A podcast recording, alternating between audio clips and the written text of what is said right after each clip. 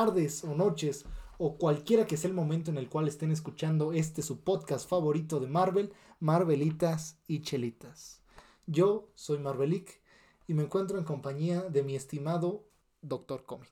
Estamos de vuelta en este nuestro bello estudio de grabación, ahora para hablar de un cómic de nuestra familia favorita de Marvel. Coincidimos en muchos favoritos, Doc, y creo que también es este el de los Cuatro Fantásticos que nos fascina. Vamos a sacar posteriormente un episodio estilo Carnage y Venom de los biográficos del, de la familia, pero en este momento nos queremos enfocar en un evento en específico. Sí, en un muy buen evento en específico. Estamos hablando de cuatro se Fantastic Four, cuatro se convierten en tres. Este bello cómic fue escrito por Jonathan Hickman, ilustrado por el señor Epting para darles contexto, Jonathan Hickman ha escrito también para X-Men, ha escrito para eh, House of X, Powers of X, como ya lo dijimos. Es el escritor, de hecho, de Secret Wars, eh, la del 2015, y se nota mucho el tono de escritura en cuanto al aspecto multiversal de cómo lo maneja. Y creo que más o menos ha sido para quienes ha escrito, ah, también para eh, New Avengers. Y también fue un escritor principal de Avengers vs. X-Men que todo este tinte de conflicto entre superhéroes se nota mucho a lo largo de esta saga, que es 4 se convierten en 3 o Fantastic Four 3, que es un número que corre del 583 al 588 de Fantastic Four. Y bueno, como lo dice el título en este, en este cómic, vamos a ver una muerte de alguien dentro de la familia, ¿no? Spoiler, si no lo han leído, bueno, pues se van a enterar de quién se muere. Ah, vamos a mantenerlo en secreto todavía. Para quien no lo haya leído, que es difícil. Para quien no lo haya leído. Y si no lo ha leído, vayan, léalo y regresen y escúchenos. Es una lectura de una hora. Una hora. Yo me lo chuté ayer en una hora y media. Me manda mensaje este compa, oye, quiero grabar de este cómic, ¿lo tienes? Digo, sí, pues léelo y mañana grabamos. Digo, ah. Sí, de un día para otro, ya ves que no soy obsesivo y no me gusta prepararlo todo con días de anticipación y hacer un bonito guion con logo y todo, y me obligo a hacerlo en una libreta con mi peor letra del mundo, pero aquí estamos. Pero aquí estamos porque creo que es un cómic que sí vale la pena. Sí, es una historia. Yo tenía mucho que lo había leído, ni siquiera en, en, esta edición que tenemos, que es un poco ilustraciones más nuevas, etcétera, etcétera. Pero. De hecho, en este cómic está esa famosa plata plática entre Peter y Franklin ah, sí, Richards. Perdón. Entonces, bueno, vamos a empezar, ¿no? E, este cómic empieza con eh, que los, los cuatro están separados, con excepción de, de Johnny y de, de, la mole, que en este momento, por unos u otros motivos, eh, tomó una, una poción no sé. Una ampolleta. Eh, que, le daba la oportunidad de convertirse en humano por una semana. Entonces estamos viendo esto, estamos viendo que anteriormente eh, un Galactus del futuro había muerto, había viajado al pasado. Más bien, la, la Tierra estaba en riesgo, eh, necesitaban viajar al pasado, entonces para poder viajar al pasado lo que mejor se les ocurrió fue utilizar la energía cósmica de Galactus. Entonces, para este punto, Galactus estaba muerto, enterrado en el fondo de la Tierra. Empieza el cómic, vemos a Silver Surfer que encuentra el cadáver de Galactus y va y de chismoso le dice a Galactus, ¿no?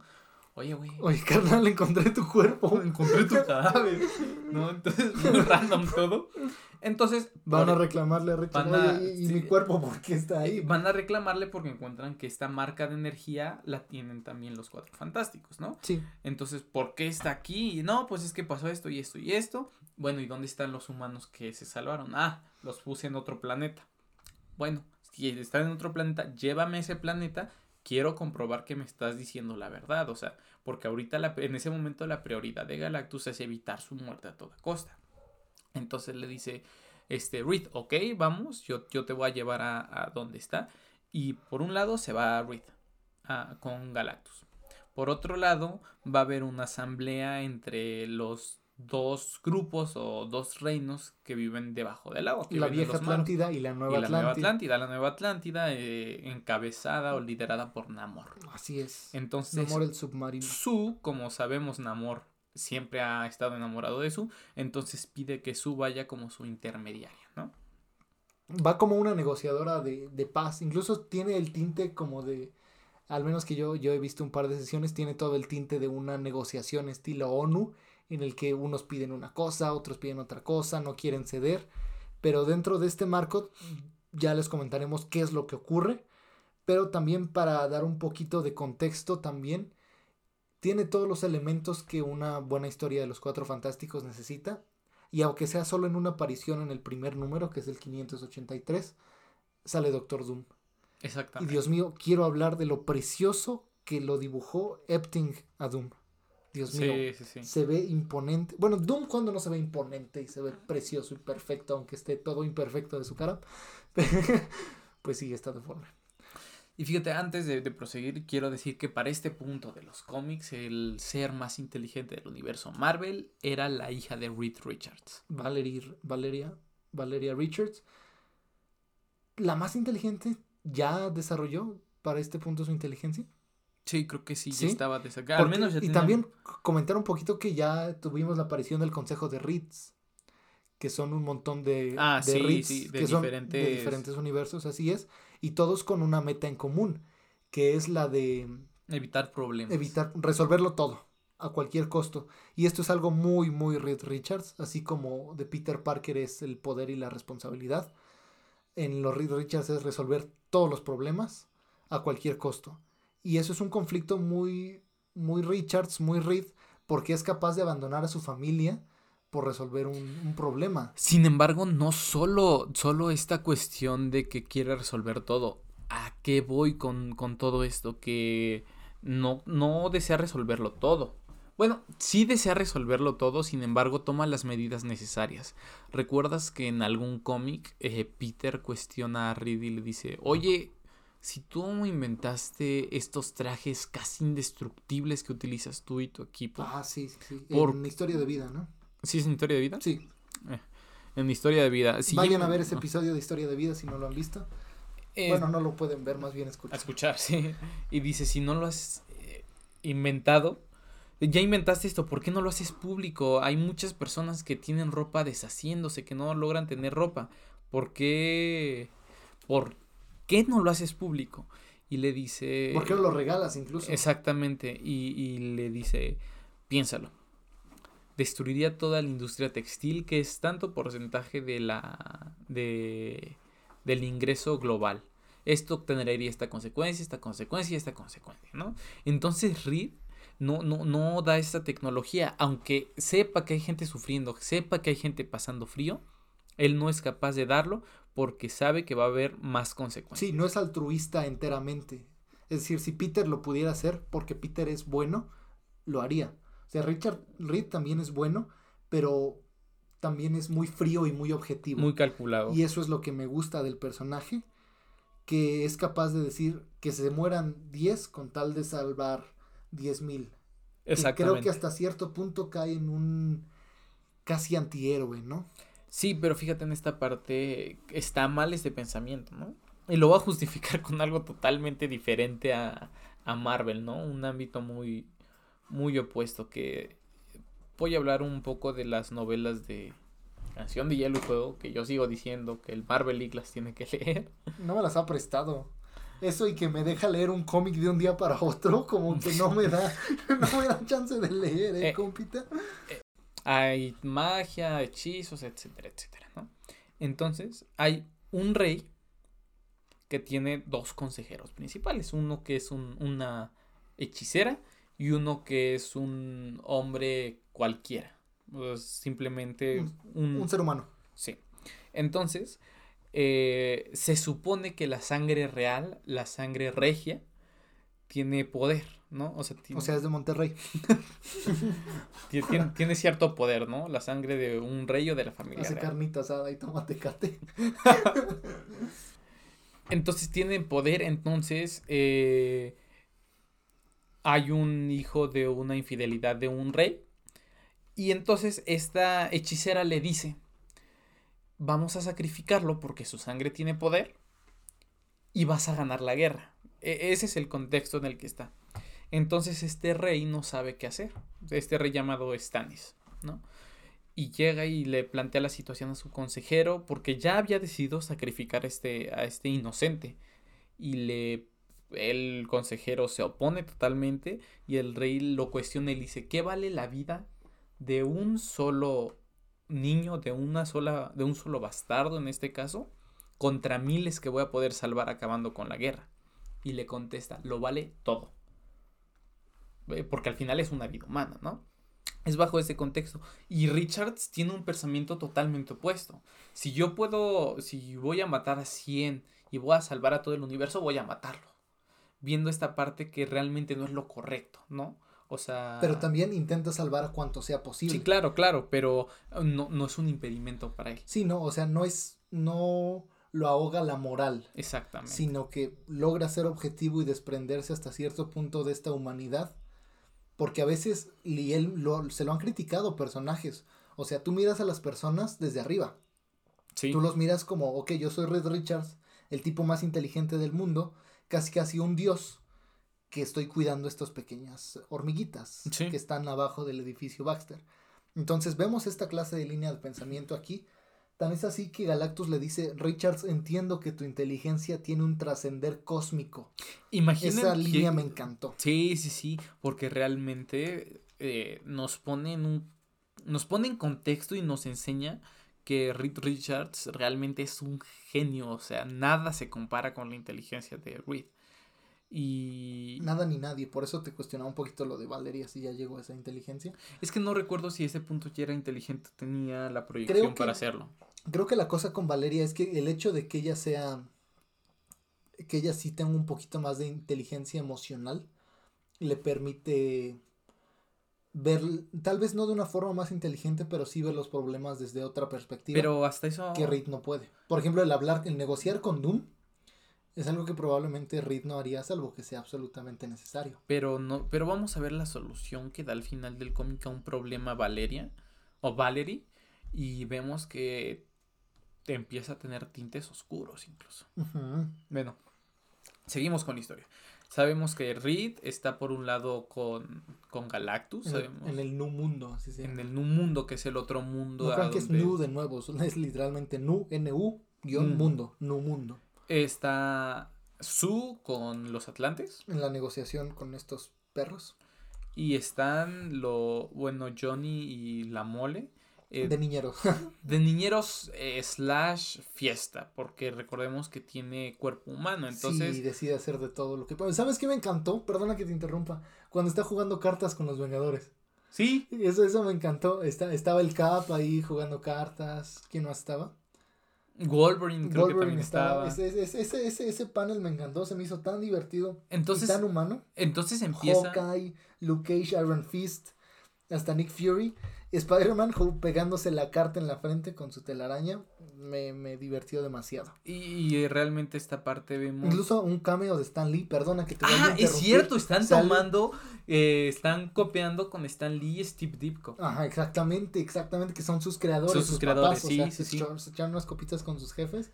Ahora que, que la mole es humano. Sí. De, de, hecho, en una parte está muy padre este, aparte de esto de Stan Lee, están en la sala, están como los eh, están viendo una película y está Iron Man. Está de fondo, ¿no? Sí, está de fondo. Me gustó. Me gustó. Sí, la, la, la uno cuando va en la parte de Gulmir está flotando. De hecho, hasta el arte se ve diferente, como si fuera una fotografía. Sí, sí. O sea, como si no se ve dibujado, pues se ve que es eh, claramente el Iron Man del MCU. está, es un cómic muy bueno, como mencionamos. Pero nos quedamos en que la mole es humano. Y una de las cosas que hace y que me gusta es ir a ver a Alicia. Sí, como humano. Sí, como humano por primera vez. Incluso Alicia luego, luego lo nota. Sí, le dice... Te escuchas diferente. Te escuchas y después le dice... ah, este es tu verdadero rostro. Sí, eso, eso me fascinó. Porque, pues bueno, es algo que definitivamente la mole hubiera... bueno, ya no la mole, sino Ben Grimm hubiera deseado hacer estando como persona. Y pues nos dan a entender que tiene momentos románticos de intimidad con ella. sí, o sea, nos dan, no, no, no muestra nada explícito, a diferencia de la serie de Jessica Jones. Pero se ve una ventana y se ve que se están dando un beso y Johnny desde afuera sonriendo como de, ah, muy bien. Lo hice. Picarón. sí, porque finalmente es Johnny quien lo lleva a divertirse. Exactamente. Lo lleva a un partido de béisbol también. O sea, es... es, es, es una, es, incluso te da gusto ver, ver, al menos a mí me dio mucho gusto ver a la mole divertirse así, a Ben Grimm, perdón. Y eh, de hecho en ese momento, o sea, si no, si no tienes el, si no sabes ya qué es lo que va a pasar, al ver lo bien que se le está pasando a Ben Grimm, llegas a pensar de, ok, está listo para morir. Exactamente. Es, eso, eso me encantó. Entonces sigue y empiezan los problemas, pero lo que me gusta es que empiezan los problemas todos. Al mismo, al mismo tiempo, ¿no? Sí, que la familia está dividida y cada quien tiene su, su asunto para resolver. Exactamente. Por un lado, llegan a, a el mundo y, y eh, Galactus dice, ok, voy a destruirlo porque puedo, literal. Uh -huh. Entonces... Y de hecho, eh, piensa Reed que es para alimentarse.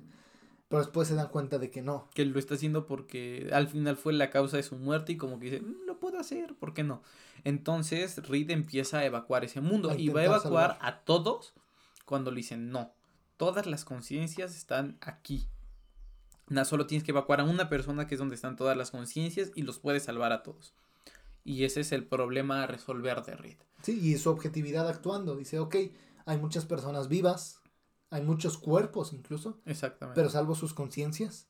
Y eso es salvarlos. Y es lo que decide hacer. Y también podría también entrar un conflicto, por ejemplo, si tuviéramos, yo sé que lo pongo de ejemplo constantemente, pero es como la insignia del héroe, si tuviéramos al Capitán América, uh -huh. él diría, no, hay que salvarlos a todos, sus cuerpos también son parte de ellos, y patriotismo, libertad, amor y respeto, ¿no? Sí. Entonces, es lo que me gusta de Reed, que él es capaz de tomar las decisiones difíciles. Mm, por otro lado, tenemos a Sue. ¡Oh, Dios! Que es un conflicto, realmente tienen que leerlo, no, no, no les vamos a... Bueno, estamos contándoles no, sí, sí, el cómic. spoileando, pero no, no se deja de disfrutar. Sí, sí, sí, o sea, con la detalles. Está buena, exactamente. Que, no, que aunque sepas lo que pasa.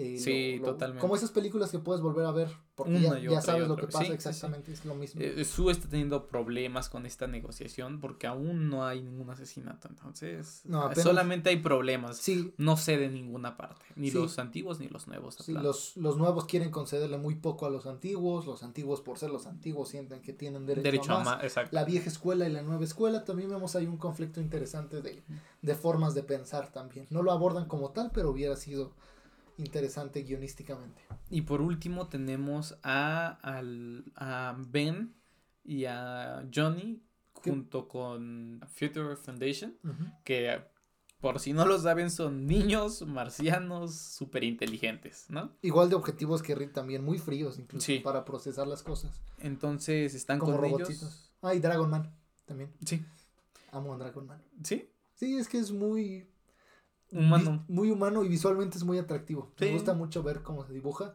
Se me hace, por ejemplo, él y Hank McCoy de Bestia. Me encanta verlo, no sé por qué, o sea, incluso aún en el juego de Marvel me gustan mucho los personajes jugarlos y Dices, ah, visualmente es muy, ajá, y también visualmente me, me parecen muy atractivos de ver sus movimientos y su, su forma de pensar también.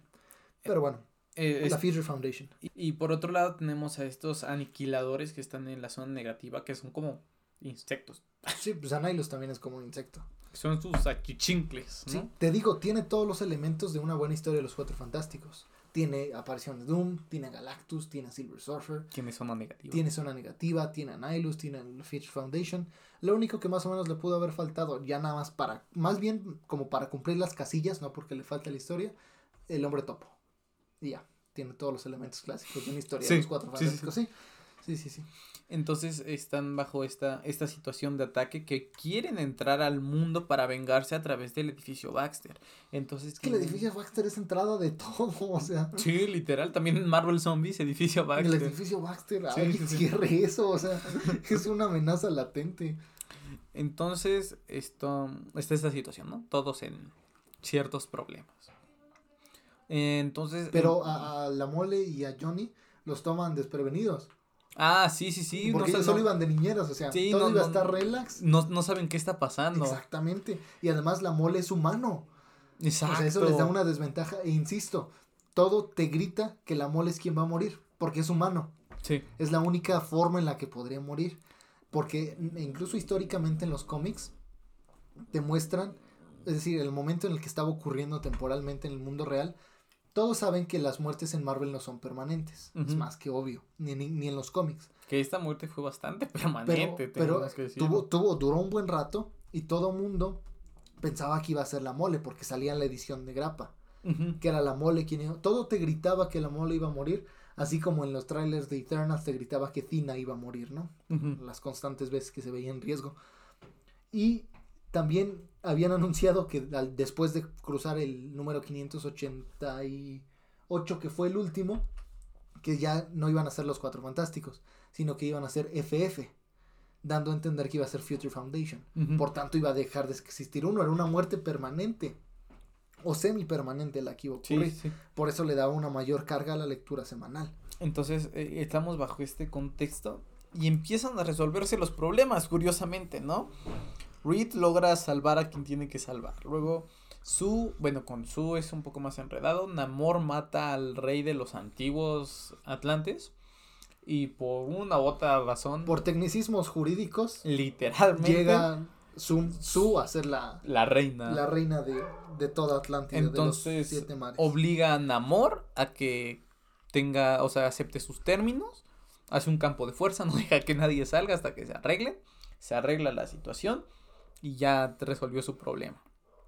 Y justo está pasando esto cuando ya están en el momento crítico de que vayan o no vayan a llegar los aniquiladores. Entonces, la Future Foundation no encuentra una mejor opción que una bomba para destruir el portal de un lado, del lado de la zona negativa. Sin embargo, por la premura de todo esto que está sucediendo, resulta que alguien se tiene que quedar para activar la bomba. Y como todo iba apareciendo, Ben decide quedarse él. Sí, incluso me encanta cómo le dice, me has dado la mejor semana de mi vida por mucho tiempo. No me voy a ir quedándome en deuda contigo, Johnny. O sea, siempre habían tenido esa rivalidad, o sea, siempre se llevan pesado entre ellos dos. Sí, sí, sí. O sea, se, se tiran carrilla heavy entre los dos, se cotorrean, pero finalmente son familia. Y ese momento de despedida de, de Ben a Johnny, o sea, dices, Ben se va a morir. Exactamente. O sea, yo, yo lo leí estos días, ya sabía quién era el que muere. Pero si no lo hubiera leído, estoy seguro que hubiera pensado que era Ben en ese momento. Y en eso Y en eso, bolas avientan a Ben hacia adentro y Johnny se queda afuera. Y se despiden, ese, ah, ese panel en el que se tocan las manos. Y justo se tocan las manos y se empieza a convertir otra vez en la mole. en la mole en piedra, Dios mío. Sí, no, no, no. Está feo. Sí, Muy feo. Un, un saludo especial al señor Steve Epting, que no nos escucha y seguro ni sabe español. Pero qué buen arte le dio ese momento específicamente. Y, y vemos y le dice, fíjate, me, me llama la atención que Johnny quiere complacer a Reed, quiere sentir la aprobación de Reed y no de su. Porque le dice a Ben lo último que le dice, dile a Reed que, que aquí, aquí pelee. Oh, Dios, tiene una carga emocional ese momento. Y después a él mismo se dice, ay, son un billón, un trillón que son contra mí. Ajá. Pero sí, sí son suficientes para Sí. ganarle a la antorcha humana. Sí, incluso es, es una página completa a la que le dedican a ver cómo se va extinguiendo el, el o cómo se ve opacado o apagado el fuego de la antorcha humana por todos los aniquiladores de Nihilus. Y para esto, Ben le había llamado a los Avengers para pedir refuerzo. Y se va cerrando el portal y van llegando los Avengers. O sea, va llegando Reed, bueno, no en ese momento, pero en un tiempo muy cercano, llega Reed, El Cap llega Hawkeye también. llega Sue y empiezan unos paneles en los que no tienen que decir nada, literal son paneles sin diálogo, puros dibujos. Y, y bueno, en esta parte en el que son puros dibujos, vemos cómo todos se sienten devastados por la muerte. Incluso Reed vuelve a abrir un portal para rescatar, porque tiene la misión de rescatar. Y en eso a Nihilus le entrega a Reed el uniforme de la antorcha humana dando a entender que murió. Entonces viene toda esta parte de un funeral, de despedirse, vemos... A su encerrarse en un portal, o sea, es su hermano quien murió. Sí, sí, sí. La el peso que debe sentir es inexplicable. Reed, objetivo y frío como siempre, trata- tratando de resolver los problemas, tratando de ver cómo, cómo lo soluciona. El funeral oficiado, vemos a personajes como Ororo Monroe, Storm, el Cap, eh, Namor incluso llega a ir, Thor, Vision, Iron Man, Emma Frost, Wolverine, eh, She-Hulk y todos tratando de darle el pésame a su, pero también creo que vemos hasta cierto punto la culpa de Ben Grimm también, porque se le mira en, un, en una esquina sentado llorando, se le ven los ojos rojos. Sí. Es decir, ¿se imaginan ver a un hombre de piedra irrompible roto? O sea, nada, ninguna narrativa ha podido superar. Y es un evento muy importante con mucho peso y es reciente, relativamente reciente. Sí, y sabes qué, o sea, estuve también leyendo en línea algunas opiniones y, y también con mi propio criterio comparado y ni Matt Fraction, que es otro guionista ganador de premios Eisner, ha logrado lo que logró hacer Jonathan Hickman con esta historia. Ni siquiera Dan Slott.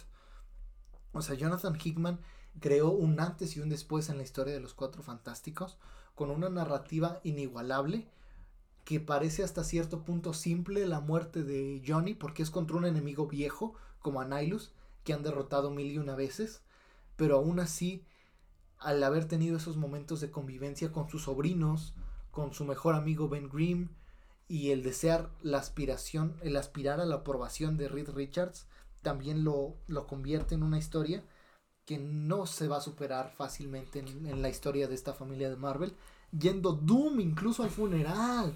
O sea, va Doom al funeral. Que en ese momento Doom está... O sea, va Doom al funeral. yo, yo, yo, sé que ya lo dije muchas veces, pero el archienemigo, o sea, el tipo que los intentó matar mil veces, va al funeral. Doom va o sea, ¿qué es? trato de dimensionar lo, grandilocuente que fue esta historia, ¿no? Y no hay diálogos en todo ese tomo final. Y vemos también la Future Foundation con un solo objetivo al final. Sí, es el de matar a Nihilus. Borran su lista de pendientes. Sí. Y vemos a Valerie enojada. Entonces sí, el, objetivo que tiene Future Foundation es matar a, a Nihilus. Y se les mira la, se les mira, va a sonar la rima, se les mira la ira en el rostro, cuando menos en el de Valerie. Sí. O sea, está determinada. Qué miedo Valerie enojada. Sí, no, qué miedo también Franklin. Sí, ese, ese vato crea universos de bolsillo a sus nueve años. O sea. Dice, ay, anda burrito. Vamos a hacer un universo. Ya me aburrí, vamos a hacer un universo en el que las pizzas y las hamburguesas tengan un conflicto político, social, económico. Podría hacerlo, es que eso es lo, curioso de su superpoder, que él podría. Creación de multiversos y manipulación de la realidad. Puede hacerlo. Debería ver mi cara en este momento. Creo que tengo una premisa nueva para un cómic. hamburguesas versus En vez de lluvia de hamburguesas, hamburguesas, contra pizza. Eh, no voy a apuntar. Entonces vemos que, que, gran parte del universo Marvel está realmente dolido por la muerte de este Está conmocionado. Incluso e, ellos como familia se ven fracturados. O sea, Su está enfrascada en su duelo. Está hecha bolita, literalmente. Está encerrada. Está, en su burbuja, está en una burbuja. En una burbuja literal, un campo de fuerza que creó. Ya mencionamos que Reed está obstinado y ve la lista de problemas, o sea, literal, está, es tan organizado, tan metódico y tan inteligente que tiene una lista de problemas y de amenazas y no se siente, creo que es una de las pocas veces que lo vemos emocional. No se siente con la capacidad intelectual de abordar esos problemas. Se siente desenfocado. Y yo creo que hasta cierto punto frustrado porque siendo Reed Richards el no haber podido salvar a un miembro de su familia, también debe pesarle muchísimo. No me imagino, o sea, yo que empatizo con Richards, que también soy como controlador y, medio maníaco, al momento de resolver problemas, yo me imagino o me quiero imaginar cómo se puede sentir la persona más inteligente del, del, planeta, del universo, de los multiversos, al tener delante de él una situación que no puede resolver. La impotencia que se debe sentir.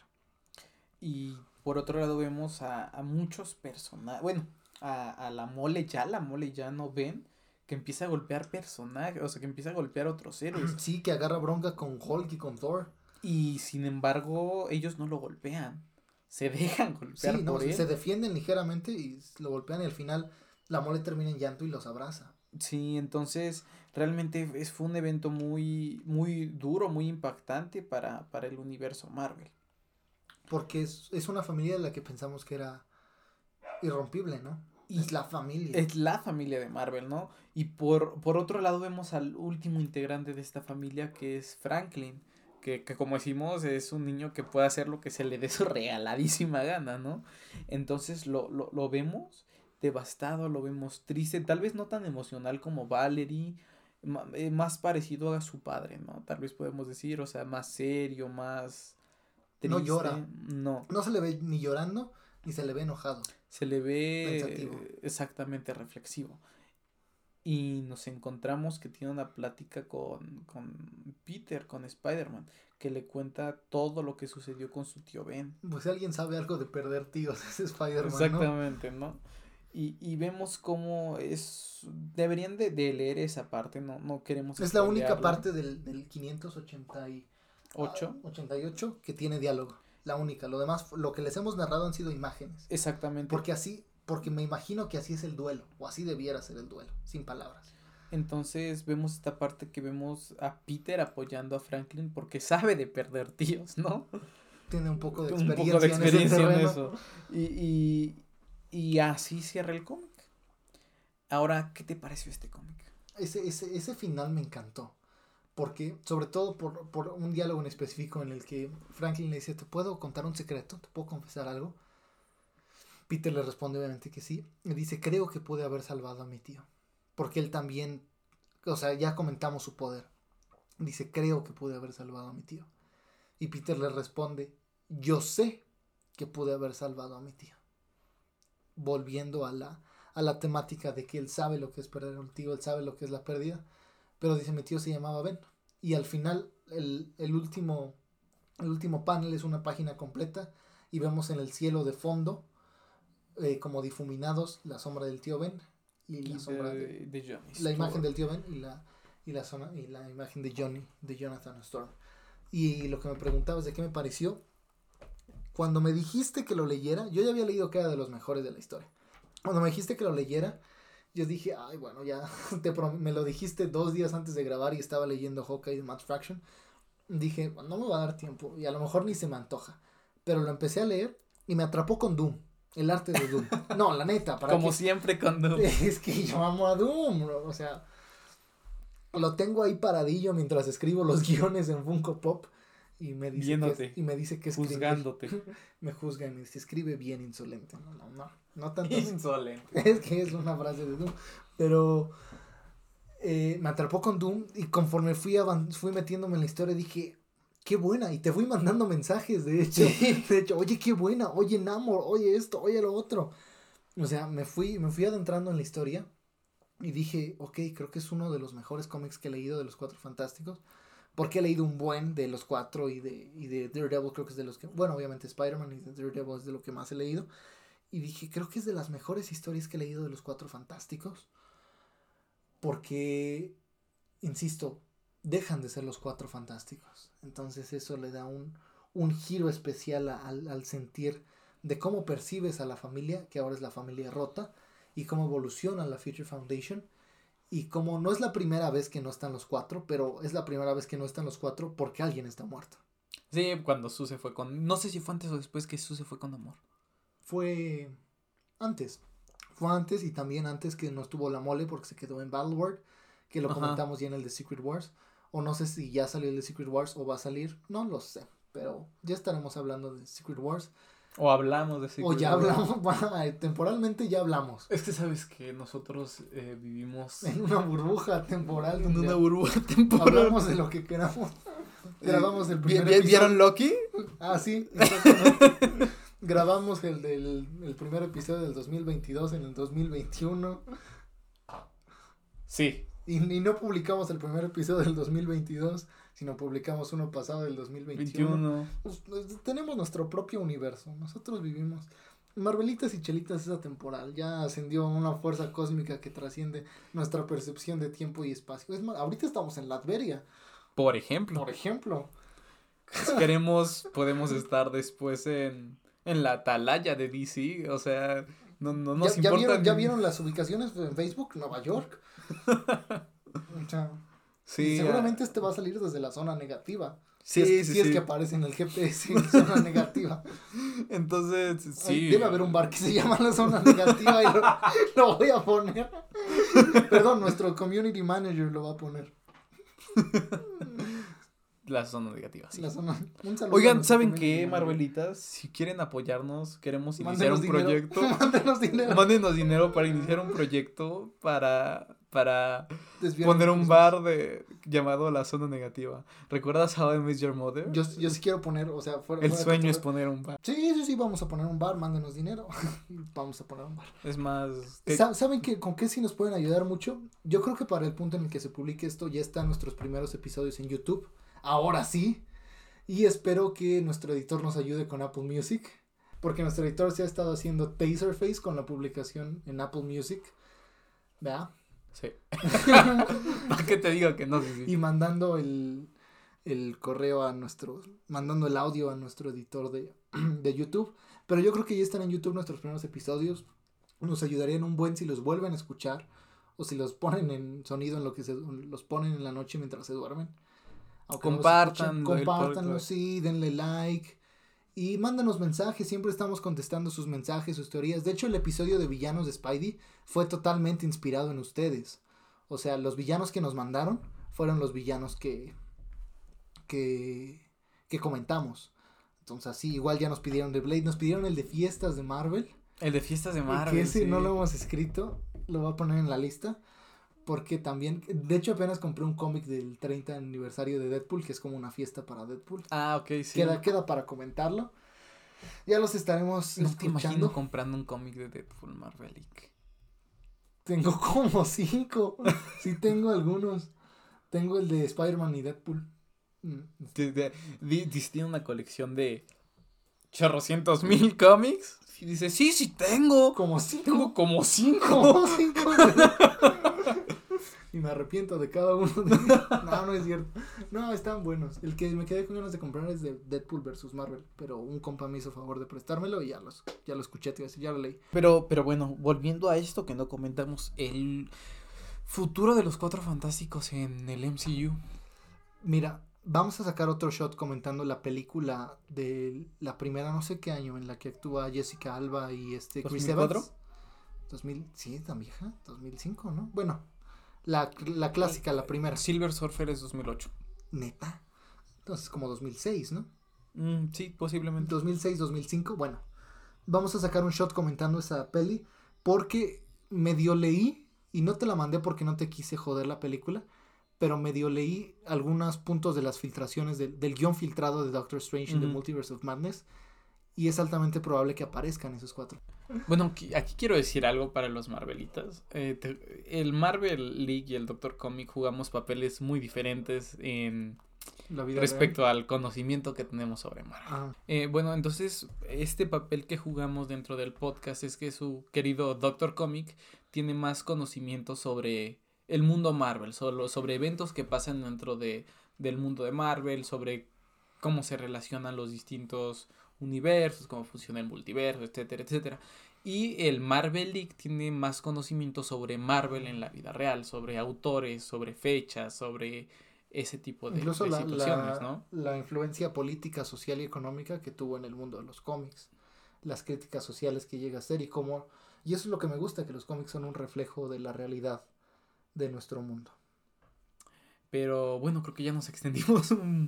Ya, ya vamos a cuidar más los tiempos. El año pasado nos valía cuánto duraba si sacábamos una hora y media. De hecho, el último del año, que es el de cómo conocí a, a vuestra Marvel, o cómo le vamos a poner de título, o cómo le pusiste de título. Les digo, vivimos en un mundo atemporal en el que nos vale, nos vale el tiempo.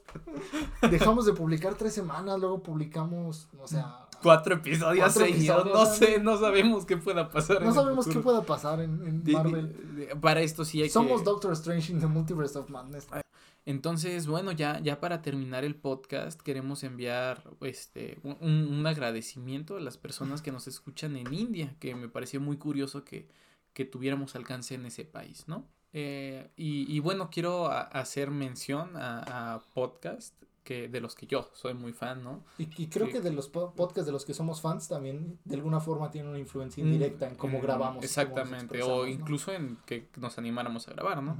Que es Regreso a Hobbiton, que, que habla sobre las obras de Tolkien, quien no sepa escribió El Señor de los Anillos, y de eh, eh, La canción continua, que es un podcast de relectura de, de Canción de Hielo y Fuego, se lo recomiendo, vayan, escúchenlo. Y sí, también un saludillo a La Hora Feliz. Yo en lo particular soy muy fan de su comedia. Y a Roberto Martínez. Un saludo a Gaby Mesa de Fuera de Foco, a Pelicomic, a Andrew Geek, a Strip Marvel, a La Botella de Candor, a Top Comics, que muchas veces me sirven también de fuente para preparar los guiones. Y me sirven también tener sus opiniones, porque me gusta conocer más opiniones y saber qué piensan y cómo se expresan. Y todo. Saludillos a Linda Cetina también, si no la mencioné. Y saludos a todos, todos y todas y cada uno de ustedes, Marvelitas, que hacen de este podcast posible. Gracias por estar aquí, de veras. Les mandamos un saludo, una- un abrazo muy afectuoso, muy respetuoso y esperamos que nos estén escribiendo a todas nuestras redes y somos muy felices con ustedes. Gracias por tanto y Bueno. perdón por tan poco. Bueno, Marvelitas, eh, recuerden eh, la opinión, la opinión, la recomendación semanal obviamente es eh, Cuatro Fantásticos, Fantastic Four 3 o para los Cuatro Fantásticos 4 se convierten en 3. Eh, léanlo, es un buen cómic Sí, esta fue la opinión semanal que nadie nos pidió. Recuerden, Marvelitas, lean cómics. y tomen agüita. Hasta la próxima.